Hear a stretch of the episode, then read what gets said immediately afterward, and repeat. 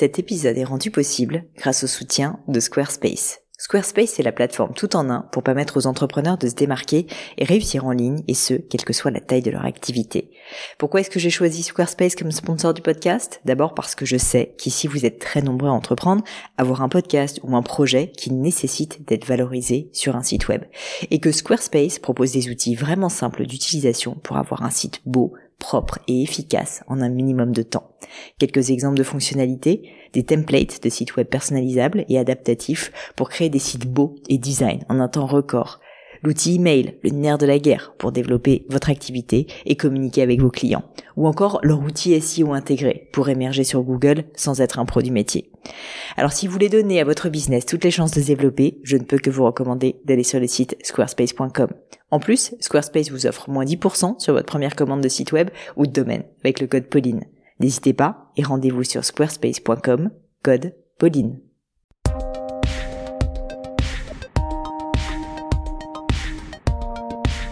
Hello, hello les amis, j'espère que vous allez bien, j'espère surtout que vous avez passé de bonnes vacances. Cet épisode, c'est évidemment l'épisode de rentrée. Et il fallait que je marque un grand coup.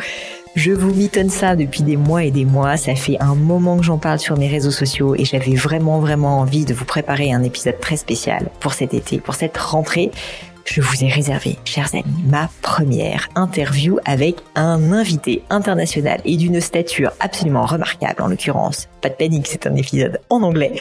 Je vous préviens, pour honorer ce premier épisode, j'ai pas choisi un petit joueur, je vous ai donc sorti un invité pépite de chez Pépite. Vous connaissez son nom. Il s'agit de Seth Godin.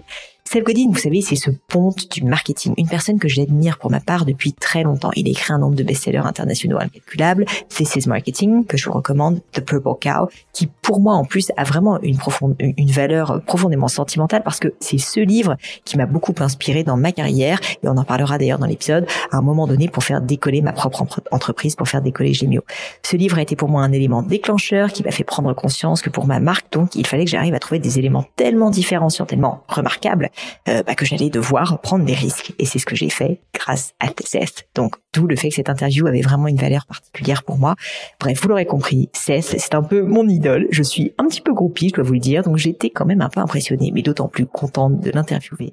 Et d'ailleurs, cet épisode est également disponible en format YouTube pour ceux que ça intéresse et qui auraient envie de voir nos interactions euh, sur YouTube, même si ça s'est passé à distance. En plus, l'humour pince rire de Seth, ses réponses toujours d'une grande profondeur et sa grande justesse, j'en suis sûr, vont avoir également beaucoup d'effets pour vous.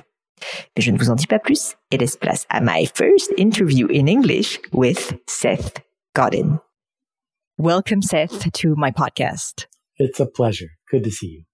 I am I am extremely honored to have you. T- to tell you the truth, you're my first also English interview, so there's a lot of pressure on the language for me. But as you, I know you're very subtle in your way of speaking. It's going to be just fine, and I'm very very happy to make you even more known on a French audience. So thank you so much. Have accepted this invitation. Well, the pressure is on me because all your listeners are trying to figure out why I'm not speaking French.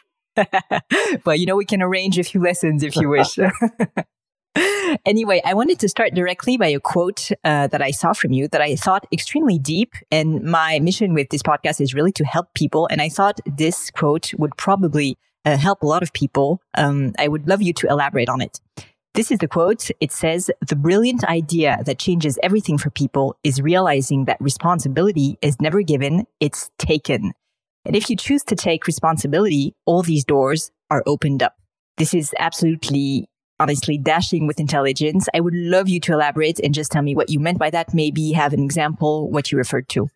I'll try and help me if the words don't translate well into French. Um, most of us are brainwashed, indoctrinated from a young age to seek authority.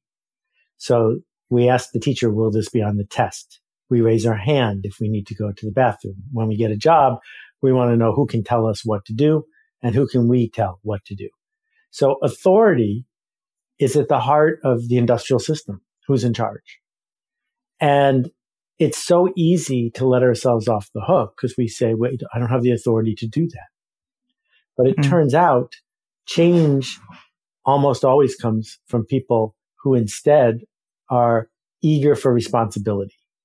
Responsibility is I made this. I'm responsible for this. I did this. You can blame me. Here I am. And in most organizations, anyone who wants responsibility can have it. You don't have to ask mm. permission. You can just take it. And once we start taking responsibility, even though the world is unjust, even though we don't get the benefit of the doubt, even though uh, caste systems and colonialism and everything else have made it hard, if we take responsibility, everything gets easier. Do you think this is also something that's relevant in terms of marketing? What I mean by that is sometimes, you know, it's difficult to have your brand made known, uh, build up brand awareness. And I find people find often excuses because it is hard.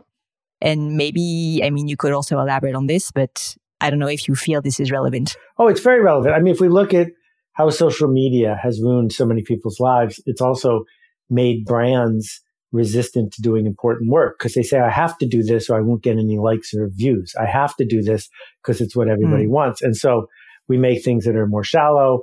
We try to make things shorter, more convenient, simpler. And then we say, I had no choice. It was the only way to grow what I did, right? I, you get bombarded, I'm sure every day I do from people who say, can I be a guest? Can I be pitching this and pitching this? Mm. I stumble. Well, I say, well, why are you spamming a list? And they're like, well, I have no choice. It's the only way to quote, get the word out. So you're not taking responsibility. You're just blaming the system. And as a result, you're making lousy work that you're not proud of. And I know that there's another path, that there are marketers who say, yeah, I don't want to be a Kardashian. I don't want to figure out how to make Twitter happy. I want to do work I'm proud of. But to do that, you have to take responsibility.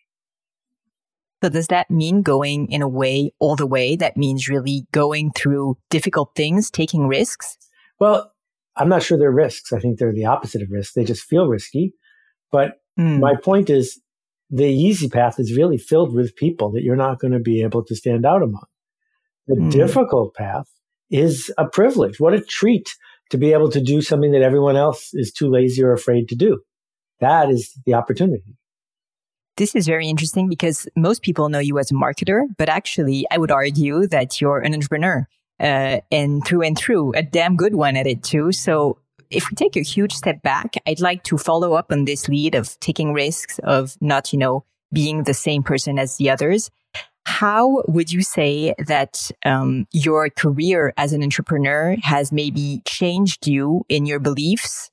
Uh, do you have any um, yeah, insights basically that you pondered upon during all these years as being yourself an entrepreneur that you could share? So there, there's an old joke in the United States that uh, the French are so bad at starting businesses they don't even have a word for entrepreneur. I know. With, and to translate that, it's because entrepreneur is a French word. Um, to be an entrepreneur is to solve problems to figure out how to raise money or capital or time to build something bigger than yourself to solve a problem. If you're not solving a problem mm. for someone, then you're hustling. You're not actually an entrepreneur. So I've been an entrepreneur for a long time. I started one of the first internet companies. I haven't been as financially successful as some, but I'm super proud of what we were able to build. And each time it's because we started with the problem not what is our problem, but what is the problem our customers have. And when we can bring that to the fore, we can build something that matters. And too often, people who want to make a difference have been uh, pushed to hustle and to find a shortcut, when in fact, what we need, I think, to do is build something that lasts. Yeah, for sure. Could you uh, walk us through how you had, for instance, one of your entrepreneurial ideas? Could be a book, could be one of your companies. I mean, for me, they're all entrepreneurship in a way, uh, because it's something, as you mentioned, bigger than yourself. Uh, and the maybe the, the process of identify identif- sorry identifying uh, a need or or a suffering as you were mentioning it. Um, I'll I'll tell you the most recent one, and I'll tell you one of the very first ones. Uh, the most recent one I'm a volunteer. So it's not about making a profit. It's called the Carbon Almanac. It's coming out around the world in a couple months in this summer. And it is written with hundreds of other people in more than 40 countries around the world. What's the problem? The problem is that smart, caring people are confused and intimidated by what's going on in the climate and are afraid to talk about it because they're confused and intimidated. So I said, what would happen if a whole bunch of people came together and clarified this? Would that help solve other people's problems? And it's been one of the privileges in my life to work on that for the last six months. One of the very first projects I did that didn't work was in the United States. Um, if you are a member of a musical group, a high school band, if the high school band wants to have any money, they have to go raise it with a fundraiser. And many of the high school bands would raise money by selling fruit, which is a ridiculous thing to sell because it's really expensive and it goes rotten and it, and it's heavy.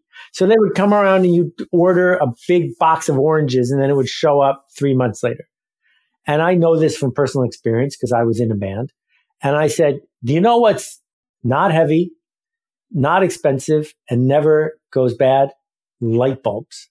So I made a deal with the biggest light bulb factory in Hungary to be able to obtain truckloads of light bulbs. And they were 10 cents each. And the idea would be that a band could sell them door to door for a dollar each. And everyone needs light bulbs. And this was a great idea. It would solve the band's problems. And it failed. And I can talk forever about why it failed. But the point is that's what entrepreneurs do is they say, who needs something? Can I get mm. it for them and create the conditions for it to spread? So for you as entrepreneur, as an entrepreneur, what have been, if you can take like a huge step back, one of your own personal mo- most important difficulties. Some people have issues because they're not good at management. Some people are not good at marketing. I'm pretty sure that's not your, your case. Um, what have been your hardships and how have you tried to overcome them? I would say at the beginning, my biggest hardship was my relationship with money. And when you're an entrepreneur, particularly if you've raised money, you need to spend it like it's not your money. And that was mm. very hard because I bootstrapped my way into where I was and I was really careful with every dollar. And as a result, we missed an enormous number of opportunities because we didn't invest because I viewed paying for things as an expense, not an investment. And mm. that shift is very difficult for a lot of entrepreneurs to make. Um, I also realized along the way that I'm terrible at managing because I don't want to do it. I'm a leader, not a manager, and they're different things. And in, in French, are they different words, leadership and management? Yeah, they do. Actually, we use a lot of English words for this. We say manager and leader. So you see. Yeah, okay. uh, I'm sure there's that committee in France that's, that's really angry that you're using English words, but what can I do about it? Anyway, managers use power and authority to get what they got yesterday, but faster and cheaper. And I know your burgeoning company has more than 70 people in it now. Some of those people signed up to be managed. Tell me when my shift mm. starts. Tell me what to do all day. Tell me how to get an A. Leadership is voluntary. Leadership is, I'm going over there. Do you want to come? And when I built my internet company, we got up to about 70 people, more, 75 people, and 50 of them reported directly to me because wow. I was just running a circus and I wasn't willing to build a managerial structure.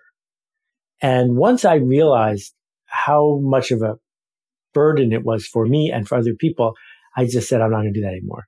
So most of my projects ever since then have been much smaller because I can lead. I don't have to manage.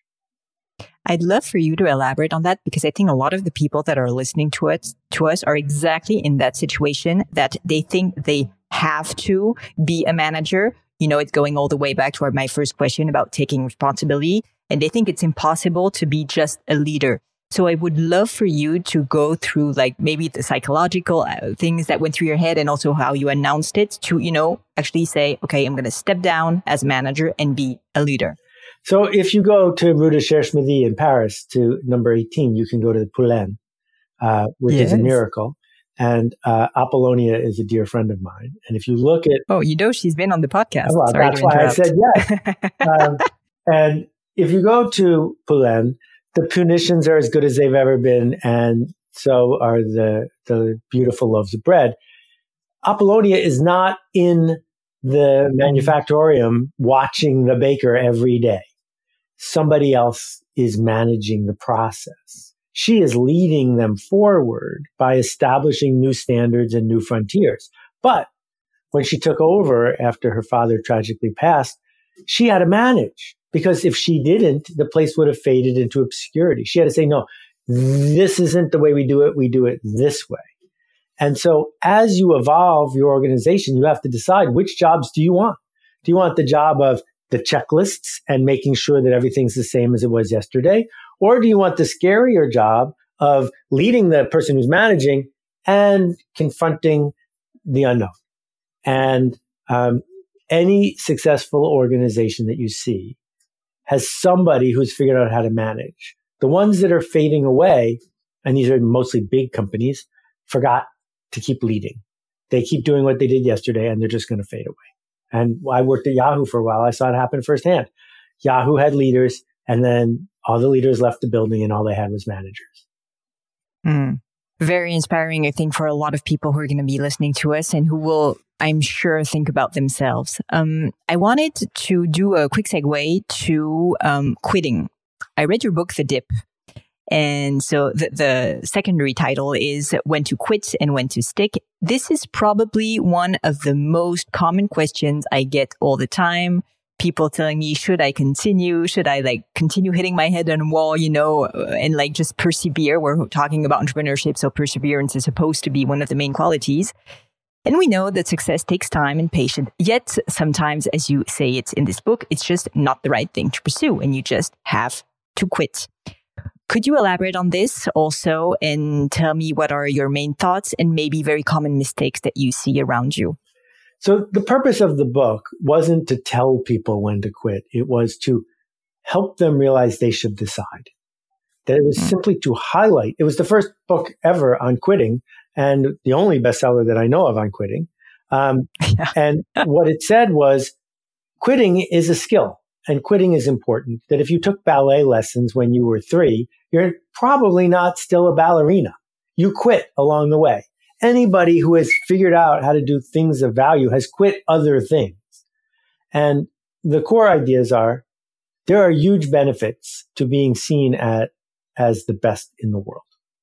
That if you have the best restaurant in Paris, there will never be an empty table because the people who want the best one will find you. So how are you going to be the best at something you're going to be the best at something by quitting other things. So you have the resources to be the best at that thing. And mm the question that you're asking is, how do I know when to quit on my path to building a thing? And my answer is, thanks for asking the question. That was the hard part. Um, number two, has anyone with the resources you have ever gone from where you are to where you want to go? Or are you going to be the first one? So you are building uh, an important and vibrant jewelry business. Has anybody in your shoes ever done that before? Yes. Right. And I don't know how far you are down the street from where Coco Chanel built her thing, but probably not that far. It has been not done. yet. It has been done. I need more of Seth's advice, I think. so you know that there is a path. Whereas if you say, I'm, you know, living in this garret in Lyon and I'm going to be a famous rock star, well, in the last 10 years, that hasn't happened. That's just a lottery. You can't persevere your way to the other side just by trying harder. So maybe you should spend your time doing something else. And so what we look for is, is there a path that has a dip in it, a hard part? Because we want there to be a hard part. If there's no hard part, if all you have to do is buy some Dogecoin and then tomorrow you're going to be a millionaire, you can bet that's a scam. Because if there's no hard part, it's unlikely that there's going to be value hmm. created mm. on the other side when did you have the idea of this book i was i was interested by this because i thought is it something that came from a personal story is it also a question that a lot of people ask you i mean we we all know the dip uh, entrepreneur or not but to be you know so interested in this subject to actually write a book about it and make a bestseller as you were talking about it very justly that's a bestseller on quitting this is a very far fetched idea. So I was wondering how it came up. Ideas are interesting to me because the near fetched ideas have all been taken. And it was more than 10 years ago. So I don't remember exactly what spurred it. I know that enough people brought it up that I thought this mm. is something people are concerned about. And I also probably was dealing with the issues myself. I remember what I did when I sold my company and what I did when I shut down the one after that and when mm-hmm. I decided to sell this or to walk away from that. And so if it's that pervasive and no one's ever described the challenge, I thought, well, let's see. And it only took me three weeks to write the book. And then I looked at it and I said, yeah, I'd be happy to put my name on you know, I mentioned uh, when we started chatting that I was deeply inspired by the purple cow. Uh, and it had really an impact on my life. So, I mean, I'm sure as an author, you hear that all the time, but to really have literally changed the course of a company is what happened with this book. And so I wanted to, you know, pay a tribute to that, first of all. And for me, the, the genius of that book and many of the books I've read is not only in the idea, it's also in the simplicity of the way you're able to, tr- you know, translate this idea. And I find that quite remarkable because to be honest, most marketing books or mo- most business book try to be smart, try to be a little complicated in a way. And so my reaction to this is always, Oh my God, this is so obvious. Why did I not think about it? You know, but you are the guy who's there to think about it. So I was wondering if this, um, quest of simplicity in a way is something that you really try to do because I know you like to help people educate them, uh, help them out, basically. And so I find this um, really very, very important, like to be able to pass on a message in a very simple yet powerful way. When was the last time you talked to one of the customers of your business? I talk to them very frequently. I go in my shop exactly. practically like every week. And when yeah. you're talking to them, do you pay attention to what makes their eyes light up, to what they like? I try to. Yeah most people who are writing a book are afraid. They're afraid of being judged. They're afraid of being um, misunderstood. And so they, the resistance causes them to make it more and more complicated. What I do is I, te- I teach somebody the ideas in the book face to face. If their eyes don't light up, I haven't done a very good job. If you can do it with another human, Mm. You can write it down. And this is the problem that so many entrepreneurs have with their businesses. Their businesses are small and struggling, and they're saying, well, once I'm big, all those problems will go away. No, those problems will get worse. Figure out how to delight 10 people so much yeah. that they tell their friends. If you can't do that, you don't have anything. Delight 10 people. So if I write something, right, and people don't get the story and they don't get the joke, then I got to write it again. I don't get to just say, I'll make it more complicated and then say it's a book. Mm. Extremely interesting. And I think this is an excuse again. Uh, we're again talking about taking responsibility that, I mean, entrepreneurs, but also like people in their families, managers probably fine, you know, oh no, but I mean, it's not the right person. It's not the right setting or whatever, but actually you just have to try over and over again. Is it something that you actually still do right now? I mean, like the today Seth Godin that um, has had so such a long career and such an experience in writing books, for instance. Is it something that you still physically do to actually like push your content? I don't know, maybe on your newsletter, on people directly, so that they can judge you in a way beforehand. So it's really important to understand that 99 percent of the people in the world have never read a word I've written. And even in the United States, where I've had 20 bestsellers, almost nobody has read one of my books. That's fine with me. But what it means is I don't just get to show up and get instant benefit of the doubt from people because they hmm. don't know who I am anyway. So with the Carbon Almanac, I had to persuade all these volunteers to join on. I had to persuade them to write something in a way that I thought would work. I had to describe it to them. And at the beginning, it, they didn't get it. So I changed what it was. Right. And so all of the stuff I'm doing, yeah, I can now write a blog post without testing it on people because the blog itself is a test. But before I'm going to spend months of my life building a thing, I talk to people and, you know, what, um, someone quoted me on a podcast last week don't do market research. Make sales calls. If hmm. someone's willing to sell, to buy what you sell, that is the best market research of all.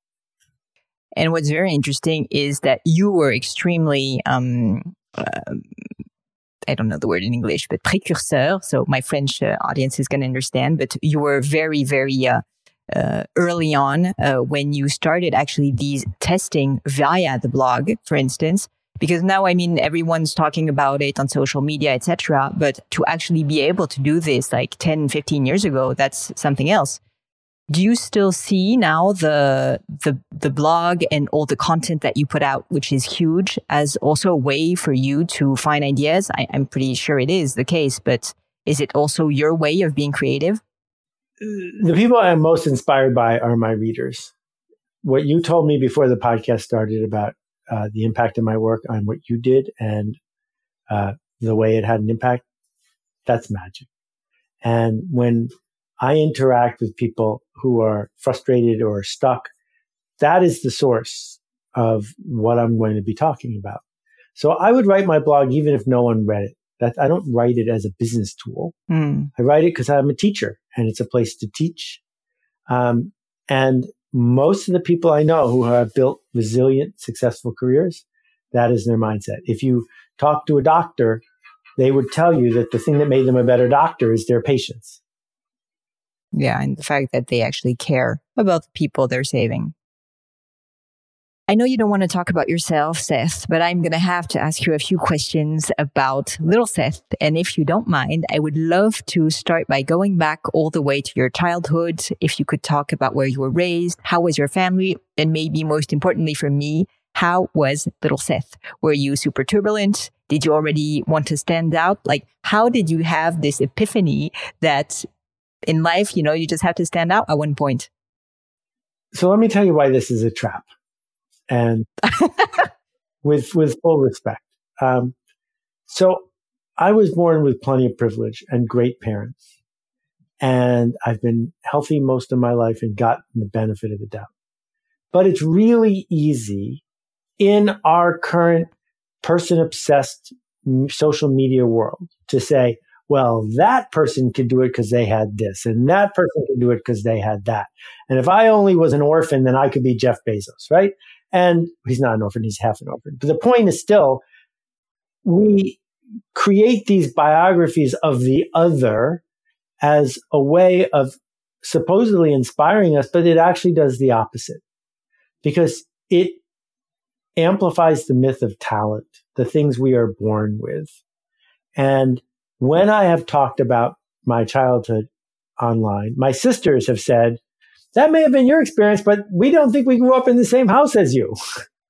so what's really going on here is we do things and then we make up a backstory as to why and how they work. Was I obnoxious when I was a kid? There's no question about it. I've been told that by reliable sources. Does that mean if you weren't obnoxious as a kid, you can't be a teacher and a leader and an entrepreneur? Of course not. They're not related. And so I've studied leaders around the world and the only thing they have in common is they decided to lead. And that is the core of what people need to take away. It's a choice. It is not about where you came from. That's a very important message, and I thank you for it. So, maybe my second question would be when did you decide that you wanted to lead? Do you remember? Was it a specific moment? Yeah, that is a great question. Um, I think that there were several times it happened. Uh, when I was in high school, the school where I was going had just been built and they didn't have a cafeteria. And I thought that was a problem because you had a whole bunch of hungry teenagers there every day for lunch. And so I don't even know if I asked anyone's permission. Maybe I did. I just called up a company that wholesaled ice cream sandwiches and your listeners don't know what an ice cream sandwich is, but it's a, oh yeah, I'm sure they well, can figure it out. Very, it's a very commercial thing in the United States. It's a not very good cookie with not very good ice cream and another not very good cookie on top. And I ordered 300 ice cream sandwiches and had them delivered to the school and then sold them and used the money again for the band. And I had just a blast doing it. And I didn't make any money. I didn't do it to make any money. And I said, this is, this is what I do. I don't take good notes in class. I'm never going to be the person who gets the most A's. But I saw a, saw a problem and I just decided that I was going to do something about it. And then I had one real job. And um, when I got there, I was the 30th employee. It was the first day in the new office. And you don't remember this, but there used to be a time when there was no voicemail and there was no email. And there were phones that receptionists would answer. And if you weren't in the office, they would write down the note on a pink slip and put it in a little box so you could pick up your messages. And this uh, thing they put the messages in was round and had 30 slots in it. And each slot had each person's name on it, but the names weren't in alphabetical order. They were in the order that you joined the company. So what you had to do when you came back from lunch or a meeting is you had to spin and spin and spin and spin until you mm. found your name and then you could pull out your messages. And I had just gotten there and I walked up to the thing and I thought, this is a problem. I'm going to have to spin and spin and spin every day. so I grabbed a paper clip from the receptionist's uh, bowl and I put it on my name. So now I just had to spin to the paper clip. And within three hours, every single one of the slots had some different kind of flag or pipe cleaner or paper clip on it because I had solved the problem. And I still remember this how many years later, 35 years later, because that was a choice. This carousel had been there for weeks or months and no one had ever done anything to it. Hmm. And that was better because I invested a paperclip. And that's just what I decided I wanted to do. Extremely interesting. I thank you so much, Seth. We still have 10 minutes together, so I have a few last uh, quick questions. First question is very important for the audience. I know um, it's about a great failure. Have you ever had a great failure? And most importantly, the lesson or the lessons that you talk, you know, that you took from it. Um, my biggest failures, without a doubt, have been the failures of omission, not commission. I have definitely committed affronts. I've hurt people. Um, I've made mistakes, but they pale in comparison to the things I haven't done. And I haven't reached out to people who needed me when I could have. I didn't see the internet early. When I was on the internet, I didn't understand what the World Wide Web was. That cost me billions of dollars. Um, I didn't take the time to think about how the world was changing and my role in it early enough. I didn't speak up early and often about injustice or even climate. And so as I get older, it's, that's what I'm trying to pay attention to is not how do I avoid making a mistake? It's how do I avoid being silent? Then I had to ask you a question, Seth. What don't you want to be silent about right now with my audience? Well, the reason I've invested all of my time every day, 15 hours a day on the climate almanac, carbon almanac, is because nobody wants to talk about our problem. And it is not just a problem for rich com- countries and rich people. It is a problem for everybody. There is only one planet in the universe that can support us. Uh, we don't have to catastrophize it. We have a systems problem and we need a systems solution. So this isn't about recycling your plastic. This is because you can't. This is about changing the system. And if enough people who listen to this speak up, it's amazing how fast the system will change. And when we speak up, people listen. And my hope is that it will start happening much more than it already has. I must say, to be honest, that I mean, France, of course, is not a country that is perfect at all, and Europe is not, you know, a continent that's at all perfect on this regard. But I've seen a lot of differences between the US and Europe because I go sometimes there. And I must say that in terms of mindset mentality, also the difference is huge. Uh, I think we've been talking about this for a long time. I'm not saying there's much that's being done, right? But at least no, I mean, you know, there's, the there's no question that certain countries in Europe are leading the way in getting toward carbon neutral, but carbon neutral isn't going to be sufficient. And what is mo- well, so here's just one statistic that I think is really fascinating. Last year, we made a trillion plastic bags. That's with a T. I can't recall the last time humanity made a trillion of anything. And they're so convenient and they're so cheap. And so we ship things that are wrapped in plastic, that are wrapped in plastic, that are wrapped in plastic. And that's not just in the United States. I've been everywhere in the world and it has spread. Well, we can't say to someone, please don't use plastic bags. That's not going to work. We just have to make them against the law. That will work. That's what systems yeah. change looks like. Very clear. Another question for you. If you could change anything in your personal, in your prof- professional life, what would you do differently? I wish I could speak French. Good answer. Everyone who can speak French seems so smart and sophisticated. Well, you know, if you want to drop by in France for the holiday maybe season, you know, I'll be very happy to go to Apollonia Poilâne with you. We'll have some tea, some cookies, uh, French bread, and we'll talk French.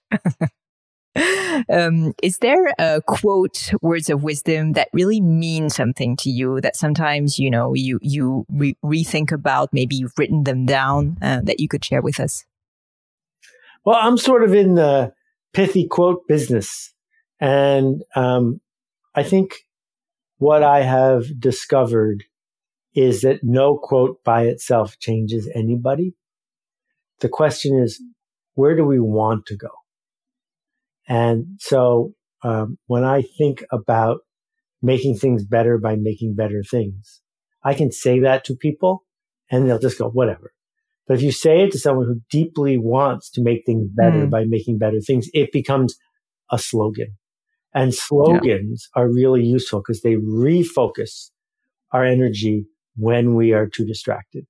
So what I would say to people is, what change are you seeking to make in the world? And what slogan would help remind you of that? I also have what I call my non politically correct question.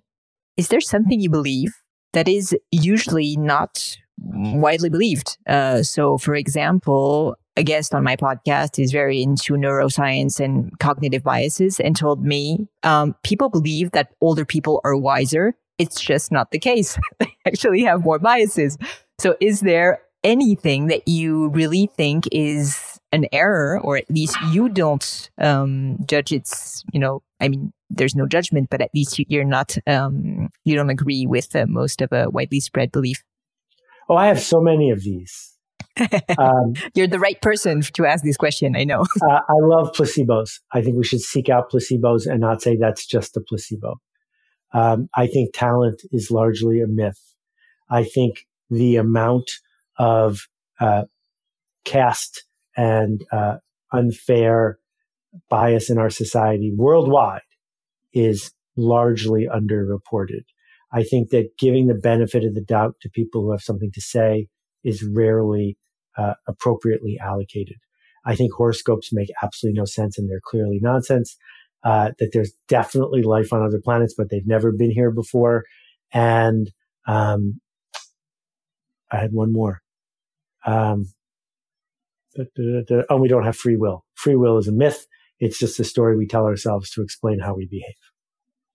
Seth, you're dropping bombs. we only have four minutes left. How am I gonna, how am I gonna do this? And I still have two more questions. So maybe one day I'll have the privilege to have another session of questions with you. And then I'll take this list again and we'll go down through it in details if you agree. but anyway, um, passing on to the next question. Um, is there a subject on which you have changed your mind?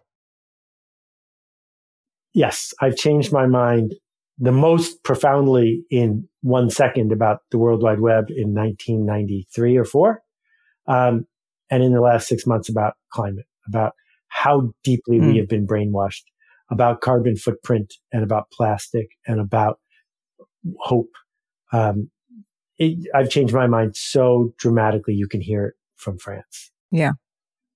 Th- this happened only six months ago. Yeah. This last uh, change of mind. When, when people, Could I just... when people discover that only 6% of the plastic has ever been recycled and that every time mm. you throw plastic recycling in the bin, you are wasting your time and being manipulated by the plastics industry, they get very angry with me. Right. And when we discover that the carbon footprint was invented by British Petroleum to make us feel bad, they get very angry at me. It took me a long time mm. to get my arms around that kind of thinking.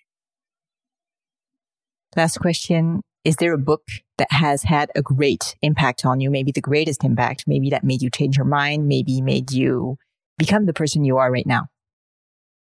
there are way too many to mention. So that's why I'm going to pick one that will surprise people. Uh, it's called Linchpin and I wrote it. And the reason that I'm mentioning it is not because I need you to buy it, because I don't care whether you buy it or not, but because I think you should write a book. And I think you should write a book. I think if you wrote a book, I would be delighted to read it. The book you mm-hmm. write is the book that will change you the most. Mm. Best answer. Seth, thank you so much for your time. I deeply, deeply appreciate it. Most importantly, I'm sure the audience will too. Don't hesitate, by the way, audience, to go and check out all the content of Seth, especially the newsletter, which is amazing. Um, Seth, if we want to follow you, uh, can you lead our audience to know what's the best way to, to be in contact with you or at least to follow your adventures? If you go to uh, your favorite search engine, mine is Ecosia, E C O S I A, and type my name in, there I am. Seth, S E T H is all you have to type. Thank you so much for your time. It's a pleasure. Thanks for doing this. Bye bye les amis, c'est la fin de cet épisode, mais avant de vous quitter, quelques détails en plus. D'abord pour toutes les infos sur le podcast et cet épisode, ça se passe sur polinegno.com, vous aurez tout promis, juré. Aussi, si vous souhaitez me contacter pour me poser des questions, me proposer de nouveaux invités, eh bien n'hésitez pas à le faire directement sur LinkedIn, Instagram ou YouTube, je vous attends. Enfin, encore mille merci de m'avoir écouté jusqu'ici, j'espère de tout cœur que ça vous a plu et je vous dis à très vite pour un nouvel épisode.